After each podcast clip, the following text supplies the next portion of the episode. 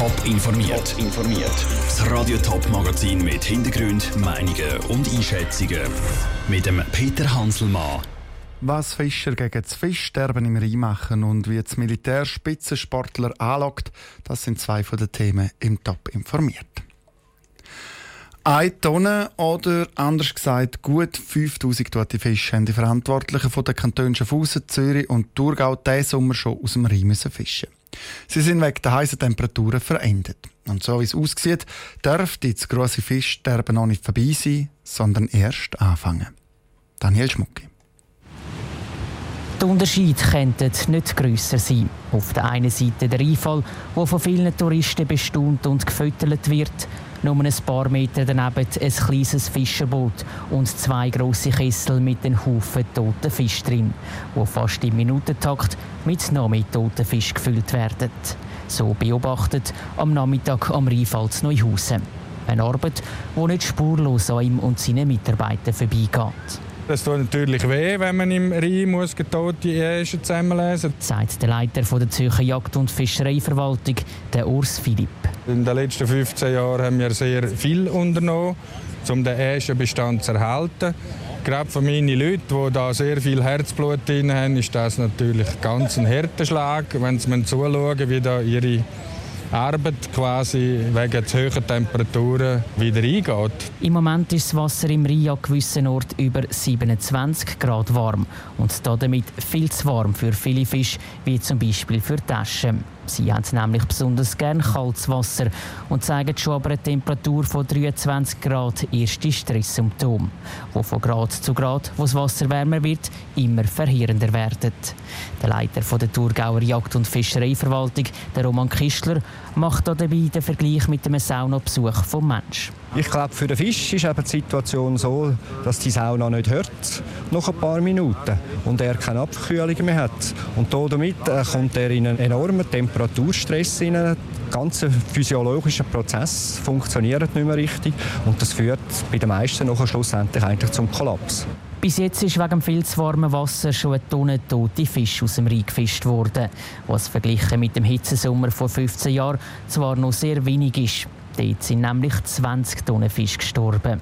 Dass der Schaden bis jetzt in Anführungs- und Schlusszeichen in Grenzen geblieben ist, hat nicht zuletzt damit zu tun, dass sie nach dem Rekordfischsterben vor 15 Jahren ihre Lehre gezogen haben und verschiedene Massnahmen wie zum Beispiel Kaltwasserbecken gemacht haben, wo die Fische hergebracht werden, zeigt sich der Schaffhauser Jagd- und Fischereiverwalter Andreas Vögeli doch noch ein zuversichtlich.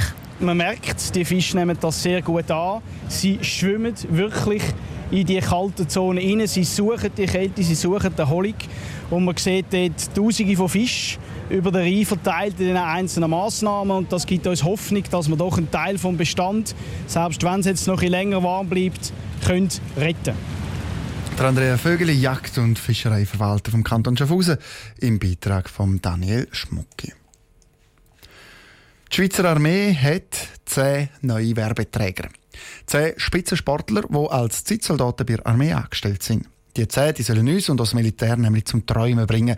Ihre Mission an den Olympischen Winterspielen in Peking in vier Jahren erfolgreich sein. Für das leitet sich die Armee ins Zeugs und öffnet hier ihren Geldsäckel. Cosette Espinosa. Drei Frauen und sieben Männer sind von der Schweizer Armee ausgelesen worden. Die sogenannten Zeitmilitär-Spitzensportler stehen ab dem August für vier Jahre unter Vertrag. Darunter auch der Slalom-Profi Ramon Zehnhäuser.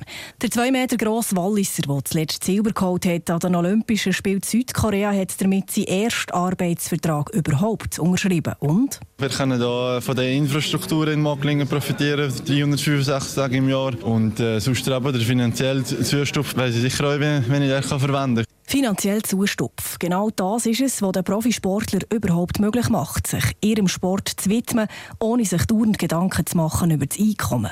Der Daniel Baumgartner von Schweizer Armee erklärt. Es sind etwa plus 2000 Franken netto pro Monat, wo sie Lohn bekommen. Sie haben aber natürlich auch Verpflichtungen für das. Also es geht nicht nur darum, uns zum Träumen zu bringen. Sie haben natürlich auch Repräsentationspflichten, die sie wahrnehmen müssen. Sie müssen äh, vielleicht einmal eine Sportlektion leiten. Sie müssen äh, präsent sein und am Schluss für ihren Arbeitgeber einstehen. Der Ramon Zehnhäuser weiss auch schon, was er sich mit dem Zustupf das eine oder andere Mal möchte leisten möchte. Ich will einen kleinen Krafträumen installieren in meiner Garage und äh, auch abends für einen Businessflug mir leisten eigentlich.